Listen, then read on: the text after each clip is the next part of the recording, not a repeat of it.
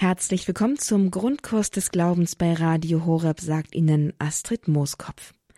Erlösung erleben im Markus Evangelium. Heute machen wir uns wieder auf die Reise durch das Markus Evangelium in der 16. Folge und begegnen Jesus in dieser Reise durch das Markus Evangelium bei seinem 16. Wunder. Es geht um Unglauben. Jesus treibt bei einem besessenen Jungen einen tauben und stummen Geist aus, den auszutreiben seine Jünger zuvor gescheitert sind. Was will uns diese Stelle im Markus Evangelium wohl sagen? Michael Papenkort, unser Reiseleiter durch das Markus-Evangelium, der uns bereits in den vorangegangenen 15 Folgen zu den jeweiligen Wundern im Markus-Evangelium begleitet hat und sie für uns auch ausgedeutet hat, führt uns auch heute wieder dorthin und zu einer Begegnung, einer persönlichen Begegnung mit Jesus. Michael Papenkort ist Missionar und langjähriger Leiter von Glaubensseminaren in Mannheim. Und heute ist er zu Gast hier im Grundkurs des Glaubens bei Radio Horeb. Freuen wir uns auf die 16. Folge von Erlösung erleben im Markus Evangelium mit dem Titel Unglaube. Heute schlagen wir die Heilige Schrift bei Markus im neunten Kapitel auf. Aber bevor wir beginnen, lass mich auch heute bitte kurz beten. Himmlischer König, Tröster und Ermutiger, Geist der Wahrheit, überall bist du gegenwärtig und erfüllst alles, was ist. Schatzkammer alles Guten, Geber und Meister des Lebens, komm, wohne in uns, reinige uns von aller Unreinheit und rette unsere Seelen. Maria, Grund unserer Freude, bete für uns. Amen. Also jetzt dann eben im Markus-Evangelium Kapitel 9. Heute von den Versen 14 bis 27. Markus 9, 14 bis 27. Als sie zu den anderen Jüngern zurückkamen, sahen sie eine große Menschenmenge um sie versammelt und Schriftgelehrte, die mit ihnen stritten. Sobald die Leute Jesus sahen, liefen sie in großer Erregung auf ihn zu und begrüßten ihn. Er fragte sie, warum streitet ihr mit ihnen? Einer aus der Menge antwortete ihm, Meister, ich habe meinen Sohn zu dir gebracht. Er ist von einem stummen Geist besessen. Immer, wenn der Geist ihn überfällt, wirft er ihn zu Boden, und meinem Sohn tritt Schaum vor den Mund, er knirscht mit den Zähnen und wird starr. Ich habe schon deine Jünger gebeten, den Geist auszutreiben, aber Sie hatten nicht die Kraft dazu. Da sagte er zu ihnen, O du ungläubige Generation, wie lange muss ich noch bei euch sein? Wie lange muss ich euch noch ertragen? Bringt ihn zu mir. Und man führte ihn herbei. Sobald der Geist Jesus sah, zerrte er den Jungen hin und her, so dass er hinfiel und sich mit Schaum vor dem Mund auf dem Boden wälzte. Jesus fragte den Vater, wie lange hat er das schon? Der Vater antwortete von Kind auf.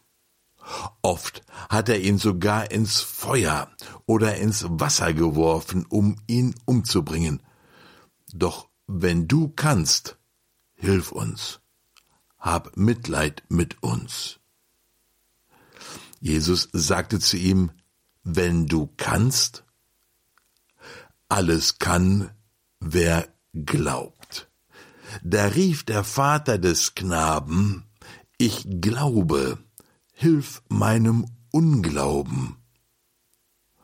Als Jesus sah, dass die Leute zusammenliefen, drohte er dem unreinen Geist und sagte, ich befehle dir, du stummer und tauber Geist, verlass ihn und kehr nicht mehr in ihn zurück. Da zerrte der Geist den Knaben hin und her und verließ ihn mit lautem Geschrei. er lag da wie tot, so dass alle Leute sagten, er ist gestorben. Jesus aber fasste ihn an der Hand und richtete ihn auf, und er erhob sich.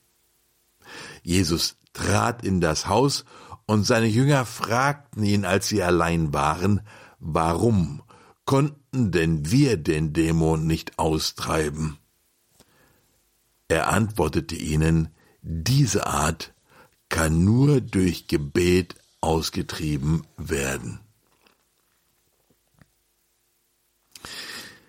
Nur wenn wir dieses Evangelium anschauen, dann ist es wieder einmal so hilfreich zu sehen, in welchem Zusammenhang es denn steht. Also was geschieht denn da gerade vorher? Denn schau, der Zusammenhang, er gehört tatsächlich mit zu dem jeweiligen Text, den wir in der Heiligen Schrift anschauen. Deswegen immer wieder schlag die Schriftstellen in deiner heiligen Schrift auf, damit du den Zusammenhang siehst. Gut, inzwischen hast du wahrscheinlich schon hingeschaut und entdeckt, aha, da waren sie gerade auf dem Berg der Verklärung, also Jesus mit Petrus, Jakobus und Johannes. Die sind gerade auf dem Berg der Verklärung und kommen jetzt zurück. Und dann heißt es hier in Vers 14, als sie zu den anderen Jüngern zurückkamen, sahen sie eine große Menschenmenge und mit den Schriftgelehrten wurde gestritten. Da gibt es ein Gemälde, ein großes Gemälde von dem berühmten Raphael. Er hat dieses Gemälde gemalt bis zu seinem Tod. Es ist sein letztes Gemälde. Gestorben ist er 1520. Also das Gemälde ist schon ein bisschen älter. Und ist richtig groß. Dieses Gemälde ist vier mal zwei Meter. achtzig. Das ist ein ordentliches Gemälde, gell? Dieses Gemälde heißt Verklärung.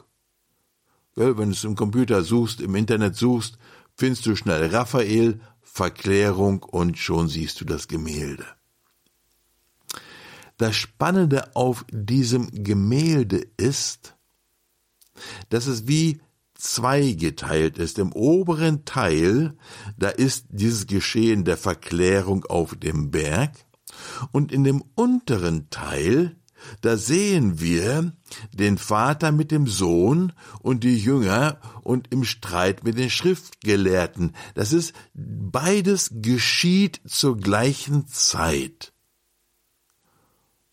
Und das ist schon spannend, gell, dass der, dieser Maler Raphael das so deutlich sieht und dass ihn das so beeindruckt hat, dass er es auf diesem Gemälde so festhält.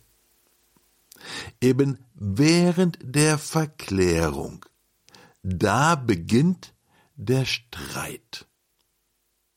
Nur haben die Pharisäer immer Grund gesucht, einen Anlass zu finden, irgendwie Jesus in die Karre zu fahren.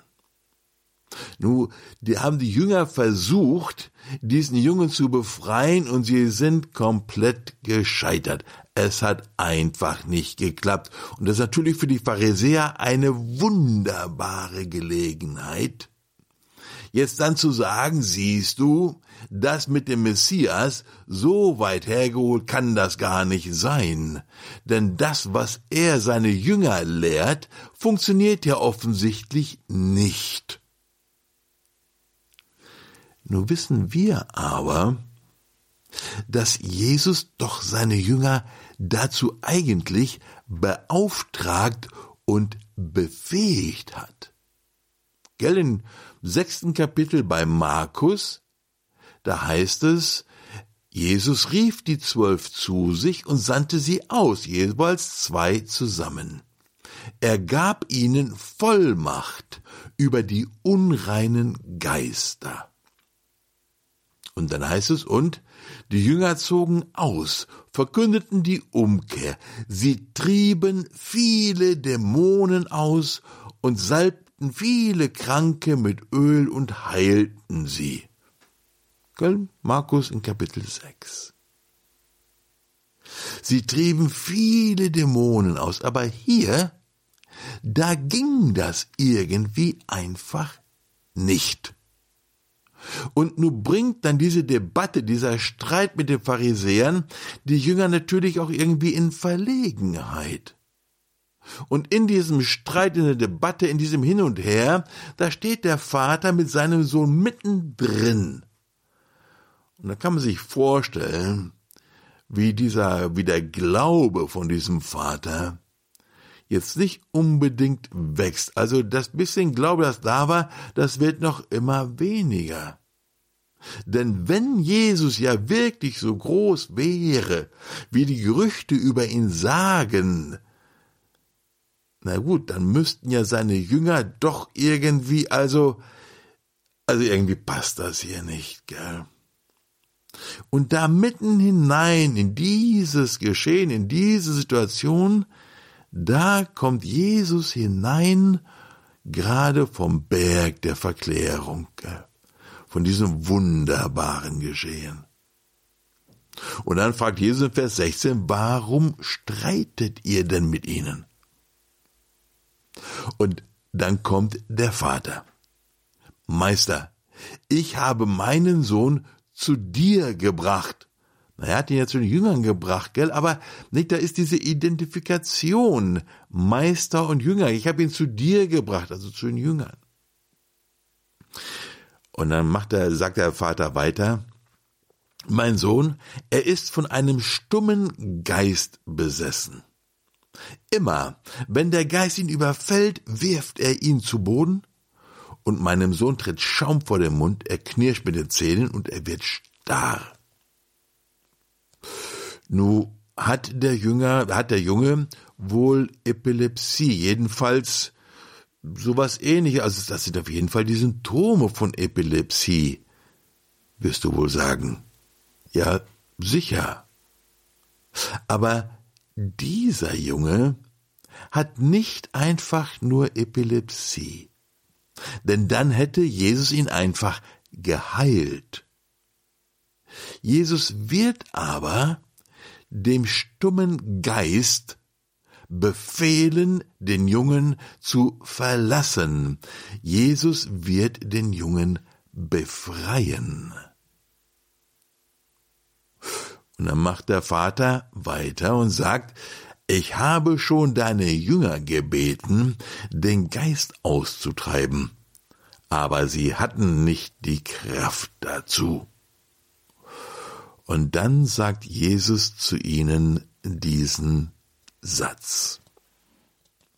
O du ungläubige Generation, wie lange muss ich noch bei euch sein? Wie lange muss ich euch noch ertragen? Ist mal eine Ansage, oder?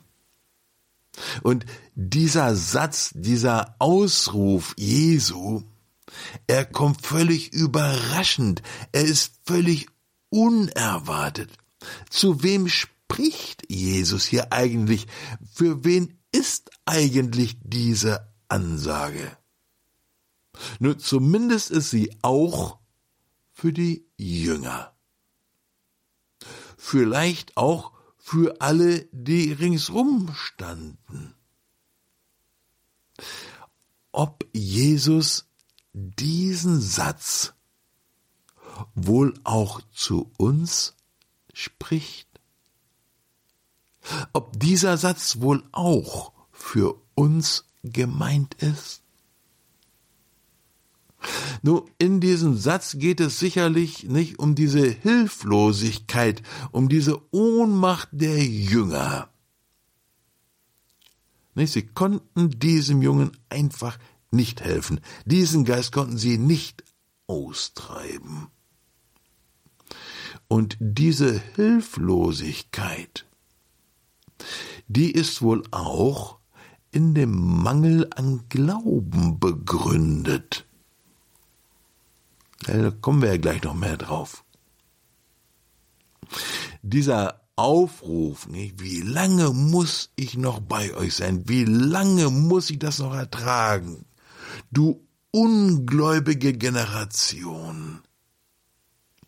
Dieser Ausruf Jesu, er gewährt uns einen Einblick in sein Herz. Denn die Verständnislosigkeit und dieser ständig bleibend so schwache Glaube der Menge und auch der Jünger wird für Jesus wohl zu einer bedrückenden Last. Diese Verständnislosigkeit und dieser schwache, schwach bleibende Glaube ist nicht einfach egal für Jesus, sondern wird ihm offensichtlich zur Last. Und das ist ein Gedanke, den wir vielleicht einfach einmal aufnehmen und ein bisschen bewegen können. Unser Unglaube, mein Unglaube als eine Last für Jesus. Nur auf jeden Fall rückt hier Glaube wieder einmal in den Fokus. Es ging schon so oft um diesen Glauben und hier noch einmal. Glaube ist also sicher nicht eine Nebensache und er ist auch nicht einfach da, so schon von Kindheit an. Glaube ist auch nicht einfach, ja, es gibt Jesus, ich glaub das. Nein, wachsender Glaube ist etwas Wesentliches und offensichtlich auch etwas Befähigendes und Ermöglichendes. Denn den Jüngern fehlte Glaube und deswegen konnten sie diesen Geist nicht austreiben. Glaube, das ist etwas, was Jesus in der Erlösung, in der geschehenden, in der erlebten Erlösung offensichtlich erwartet. Weil es offensichtlich irgendwie was ganz Natürliches ist, was Logisches ist, was Erlösung mit sich bringt. Da wird die Frage noch ein bisschen dringlicher, gell? Wo stehe ich eigentlich in meinem Glauben, in meinem Unglauben? Habe ich schon mal überhaupt versucht zu entdecken, was Glaube eigentlich ist, was es bedeutet? In der Regel denken wir an dieser Stelle einfach Glaube, na klar, hab ich. Aber Glaube ist doch nicht einfach so ein Fürwahrhalten. Glaube ist auch nicht einfach die zehn Gebote halten und in die Kirche gehen und das ist ja alles gut und richtig, aber tatsächlich wachsender Glaube als wesentliches Element von der Erlösung begegnet uns doch immer wieder in diesen 18 Wundern, begegnet uns immer wieder. Warum begegnet uns dieser, diese Frage, dieser Fokus, dieser Begriff, diese Wirklichkeit vom Glauben immer wieder im Evangelium? Warum begegnet uns das?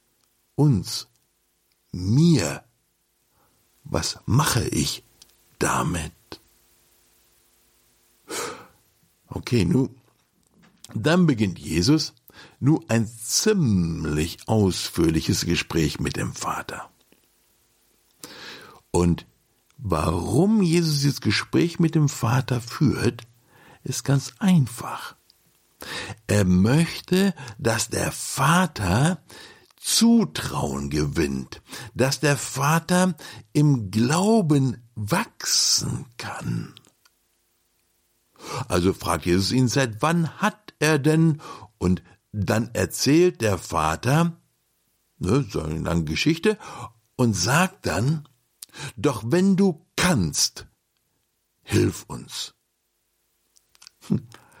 Das ist überraschend, gell? Der Mann steht vor Jesus, dem Messias.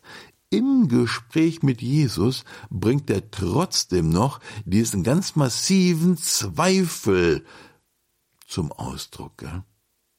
Der Aussätzige, dem wir im, ganz am Anfang im ersten Kapitel begegnet sind, der auf Jesus zukommt, der Aussätzige, der hat gesagt, wenn du willst, also ich glaube, du kannst, aber ich weiß nicht, ob du willst. Nur der Vater hier sagt, wenn du kannst, stellt das also in Frage. Jesus, er greift das direkt auf. Und das ist wichtig, gell? Schau, Jesus, er hört wirklich zu. Da ist wirklich ein Gespräch. Nicht nur damals, auch heute. Auch mit dir und mir möchte Jesus in dieses wirkliche Gespräch kommen, eine wirkliche Begegnung kommen.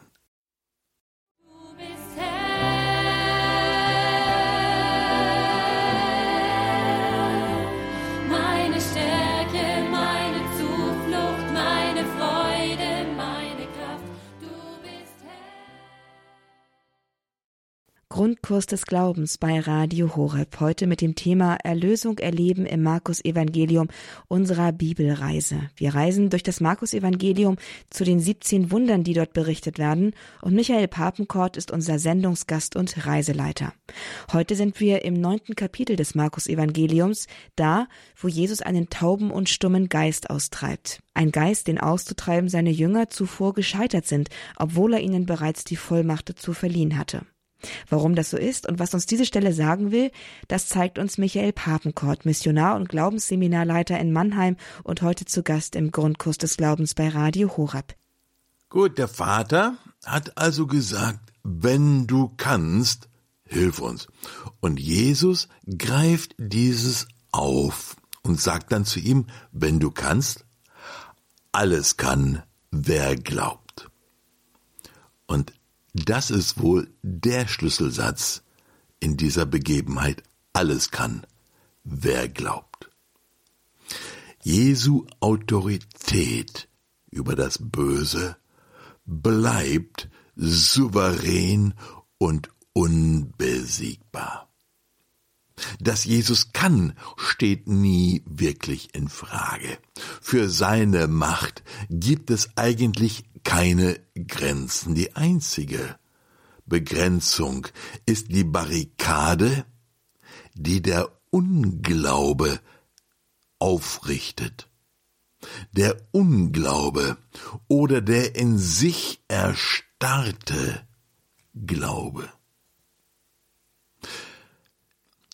Es heißt, es bedeutet hier nicht, der Glaube kann alles, denn das, was geschieht, wird nicht der Kraft des Glaubenden zugeschrieben, es wird auch nicht der Kraft des Glaubens zugeschrieben.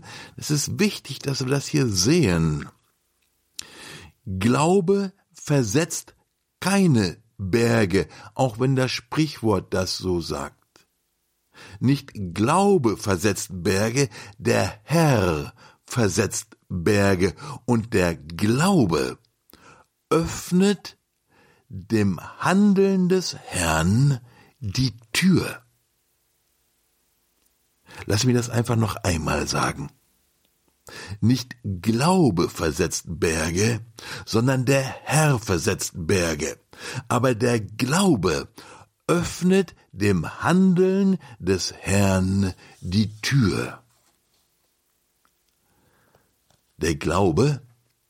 Der Glaube ist also so etwas wie eine Bedingung für das, was geschieht oder geschehen soll, aber der Glaube ist nicht die Ursache, denn der Wirkende, der Handelnde ist immer Gott selbst.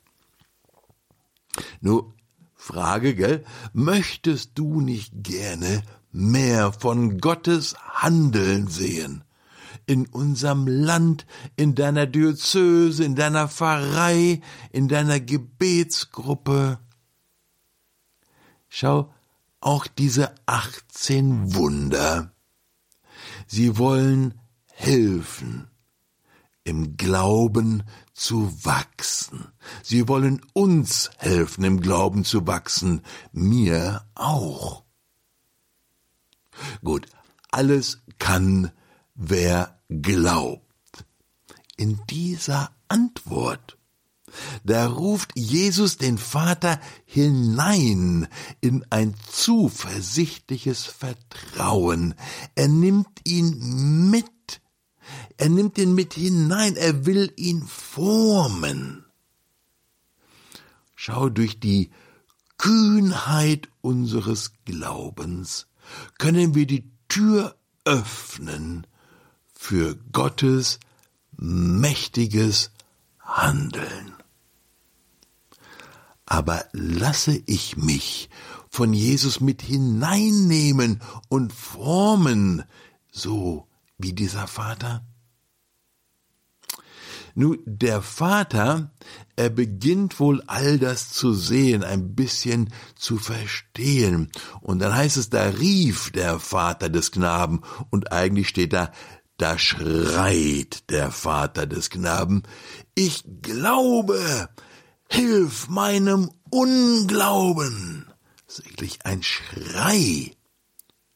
Und in diesem Schrei, in dieser Antwort, da hören wir, wie dieser Vater, wie dieser Mann an die Grenzen seines Glaubens kommt, an die Grenzen seines Glaubens geht. Aber schon allein die Tatsache, dass er Jesus bittet, doch seinem Unglauben zu begegnen, seinen Unglauben zu heilen, das zeigt doch bereits einen dramatisch vertieften Glauben. Denn der Vater versteht, dass dieser Jesus, der da vor ihm steht, wirklich in der Lage ist, sein Herz zu erreichen und zu verwandeln. Und doch geht es in diesem Moment aber wohl nicht so sehr um den Unglauben des Vaters, sondern eigentlich darum, dass Jesus ihm in seinem Unglauben hilft, also ihm trotz seines Unglaubens hilft, trotz seines Unglaubens den Sohn befreit. Denn der Vater, er stimmt Jesus ja zu, aber er erwartet eben nicht, dass er jetzt auf einmal sprunghaft in einen Glauben hineinwächst, den er noch gar nicht wirklich hat. Es geht ihm die ganze Zeit ja nicht um sich, sondern um seinen Sohn. Sein Schrei ist also nicht so sehr, nimm meinen Unglauben von mir, sondern eigentlich vielmehr, hilf meinem Sohn. Denn er kann ja nicht warten, bis sein Glaube reif und groß genug ist. Wichtig in all dem ist zu sehen für uns, denke ich, dass Jesus diesen Mann mit hineinnimmt in dieses Gespräch, ihm wieder einmal wirklich begegnet. Das haben wir jetzt schon oft gesehen. Schwiegermutter, der Aussätzige, die Frau mit zwölf Jahren Blutfluss, der Jairus, die Syrophonizierin, der Taubstumme, der Blinde. Jesus begegnet jedes Mal den Personen, die auf ihn zukommen, denen er begegnet. Eine wirkliche Begegnung. Und hier, da ist es wieder einmal jemand, der für jemanden, also fürbittend zu Jesus kommt. Jesus begegnet. Und da wird dann dieser Mann, dieser Fürbittende, wird verwandelt in dieser Begegnung. Schau, der Messias, der eine hohe Priester, Jesus, ist keine Funktion oder eine Institution, sondern, und auch, es ist auch keine Wunder oder so eine Art Hilfsmaschine. Nein, er ist eine Person. Fürbitte ist also nicht ohne Begegnung.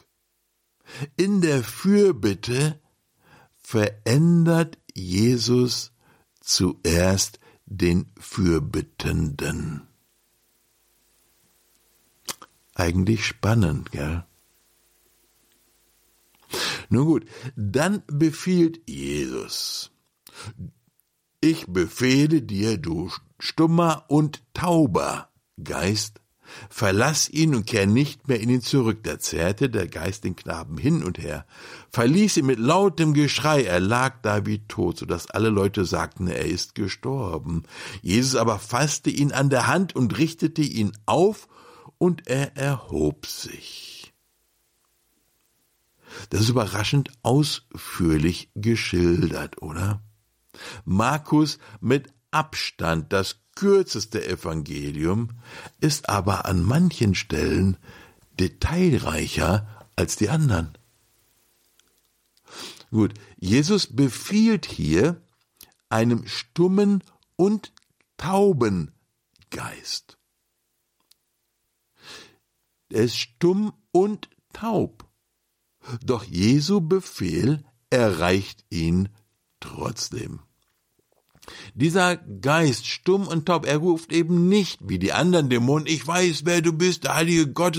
Nein, er ist stumm.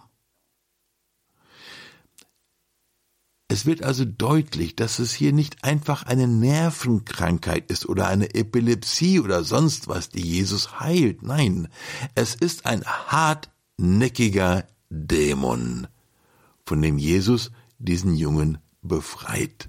Und da versucht der Dämon noch einmal, den Jungen zu töten, zumindest ihm ordentlich weh zu tun. Er zerrt ihn hin und her. Und dann liegt er da wie tot. Und dann heißt es, Jesus fasste ihn an der Hand, richtete ihn auf und er erhob sich. Das sind Worte, die bei der Auferweckung und bei der Auferstehung gebraucht werden, und Markus benutzt sie hier nicht zufällig. Markus, er hätte ja auch schreiben können, naja gut, dann lag der Junge da, er war jetzt wirklich fertig. Also das war ein ziemlich, das hat ihn Kraft gekostet. Aber dann kommen die Jünger und die helfen ihm dann langsam auf und jetzt geht es wieder. Nein, nein, nein, nein. Jesus fasst den Jungen bei der Hand und er richtet ihn auf. In einer Art und Weise, wie nur Jesus aufrichten kann. Auferweckung, Auferstehung. Hier beginnt für diesen Jungen was ganz Neues. In all das wurden sie aber vom Berg der Verklärung kommend unvermittelt hineingeworfen, also in diese Begegnung mit dem Bösen, mit dem Dämon und so. Und da ist ein wichtiges Element für uns. Diese Momente, wie der der Verklärung, und diese so Momente wie der auf dem Berg der Verklärung, die erleben wir manchmal. Die erlebst du zum Beispiel, wenn du die Heilige Schrift aufschlägst und dann für einen Moment, wie wenn der Schleier gelüftet wird und du der Wahrheit und der Wirklichkeit in dem Wort Gottes begegnest und dir dein Licht aufgeht, das ist wie so ein kleiner Moment der Verklärung. Gell? Nur diese Momente der Verklärung, Sie sind aber für uns nicht zum Träumen oder zum Wohlfühlen und auch nicht zum Ausruhen gedacht, sondern diese Momente, sie wollen uns stärken, aufbauen, ermutigen, eben für die Herausforderungen und die Aufgaben, die dann auf uns zukommen. Und darum sind solche Momente nicht nur schön, sondern sie sind wichtig. Und wir müssen, wir wollen, so tief wie nur irgendwie möglich in sie eintauchen und ihr Wesen durchdringen. Wir dürfen nicht einfach an der Oberfläche hängen bleiben. Darum ist auch dieses Gemälde von Raphael so wahr, wichtig und hilfreich. Dann heißt es weiter, Jesus trat in das Haus und seine Jünger fragten ihn, als sie allein waren, warum konnten denn wir den Dämon nicht austreiben? Er antwortet ihnen, diese Art kann nur durch Gebet ausgetrieben werden. No, die Jünger, sie hatten wohl vergessen, dass sie bleibend, völlig vom Herrn abhängig sind. Das hatten sie wohl irgendwie aus dem Blick verloren und sich auf sich selbst und auf ihre Erfahrung verlassen. Sie hatten ja schon einige Geister ausgetrieben und jetzt wussten sie, wie es geht handeln und beten nach Mustern und Formeln und Erfahrungen und so weiter. Das ging da so. Das geht dann auch hier so. Das macht man so. Es ist dann wie so eine Art Mechanik oder so ein Automatismus so wie ein Automat, wie er, was ja auf den Bahngleisen manchmal steht, gell, wirft das rein, drückt diese Nummer und dann kommt das aus dem Automaten raus. Also so ein christliches Handeln und Agieren ohne hörendes Beten und Suchen in der Begegnung mit dem Herrn. Der Herr ist allerdings an keine Muster gebunden. Das Handeln und Bemühen der Jünger, es wird nie wirklich in ihrer eigenen Kontrolle, in ihrem Belieben und Zugriff liegen. Es wird nie an den Punkt kommen, wo sie die richtigen drei Worte und die richtigen vier Schritte haben und dann funktioniert es. Denn es ist nie in ihrer Kontrolle, in ihrem Zugriff. Ob wir das wirklich verstanden haben? In unserem Leben? In unseren Gremien? in unseren Pfarreien, in unseren Gruppen. Der Dienst der Heilung und Befreiung, also der, der Dienst der, der Jünger, gell, der Heilung und Befreiung, eigentlich ihr ganzer Dienst. Er trägt nur Frucht in bleibender Abhängigkeit vom Herrn.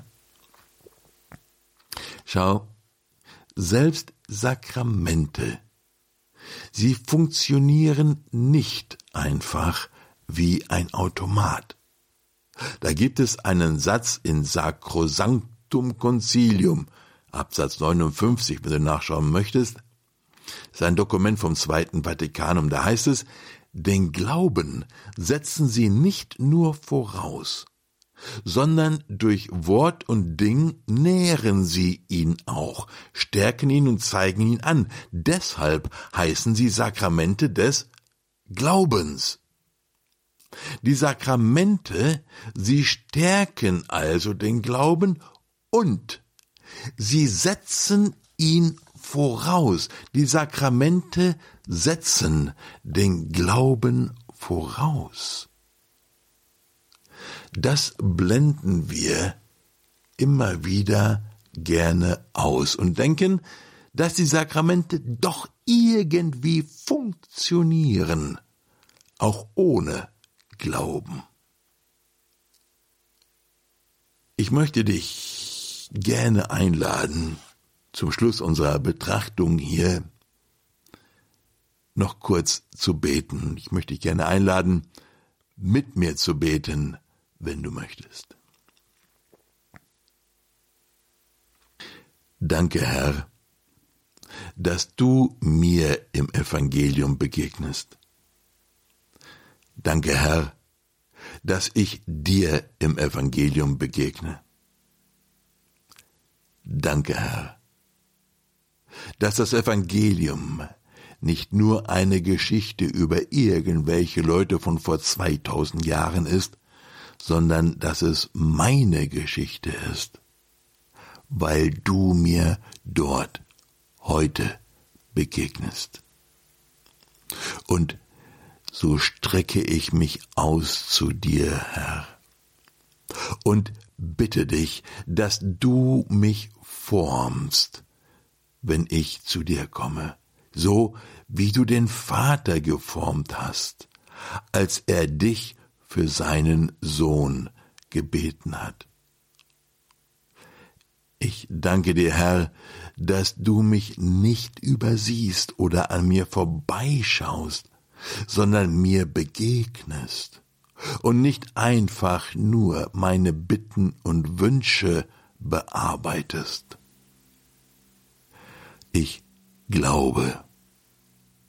Herr, und doch fehlt noch so viel, Herr, hilf mir. Begegne mir in meinem Unglauben. Nimm mich bei der Hand, so wie den Vater. Zeig mir, führe mich und geh mit mir den Weg hinein in den Glauben, von dem du immer wieder sprichst. Danke, Herr, für deinen Weg, für deine Liebe und deine Gnade in meinem Leben und für die Begegnung mit dir im Evangelium. Amen.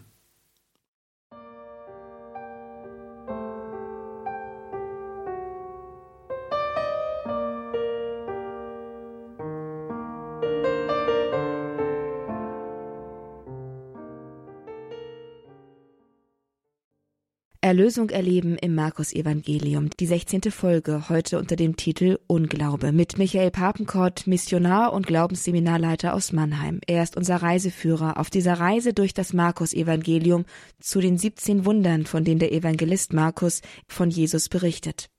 Das Besondere an dieser Reise, es ist eine Wunderreise, die uns letztlich zum Wunder der persönlichen Begegnung mit Jesus führt. Denn jede dieser Erzählungen ist nicht nur einfach eine historische Berichterstattung, sondern ist die Möglichkeit einzutreten in die Gegenwart Jesu. Sie haben die Gelegenheit, diese Begegnung noch einmal nachzuvollziehen, einmal in der heutigen Folge, aber auch in allen vorangegangenen Folgen, in den vorangegangenen 15 Wundern des Markus-Evangeliums. Die heutige und alle früheren Folgen mit Michael Papenkort finden Sie unter www.horeb.org in unserer Mediathek im Grundkurs des Glaubens.